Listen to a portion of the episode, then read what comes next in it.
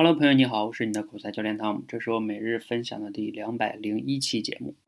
啊，你看到标题了吗？对，今天啊，在微信上呢有收到一个信息，类似的内容呢就是这样的。啊，请为我的朋友圈点赞。啊，巴拉巴拉的，你们懂的哈，基本上呢就是为了买一个什么东西啊，或者怎么怎么样，所以呢就要要求别人为他去点赞。啊，你应该也收到过类似于这样的微信吧？你一般收到之后呢，你是什么样的感受呢？或者说你有没有这样去做过呢？给别人群发微信呢？好，反正我的做法呢很简单，就是如果他关系不是特别好的话，啊，直接就把他删了，就这么简单。那今天呢，特殊哈，我就没有把给我群发这条信息的这个人给删掉。为什么没有把他删掉呢？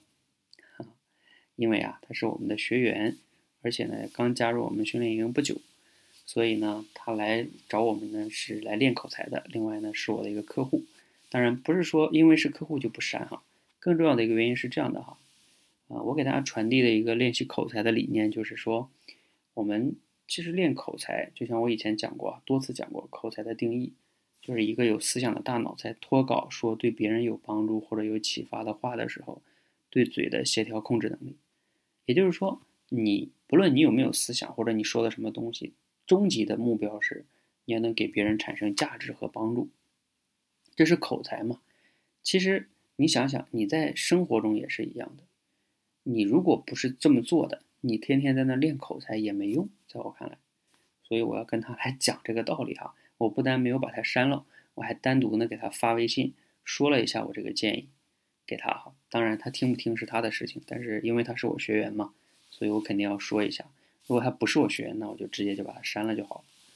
好，这是我今天想跟大家分享的一个，可能在我们每个人的微信上、生活中都收到过类似于这样的事情，甚至你自己可能曾经也干过这样的事情。啊，我可以保证，我到目前微信用了好多年了，我从来没有用群发过消息这个功能，从来没有用过。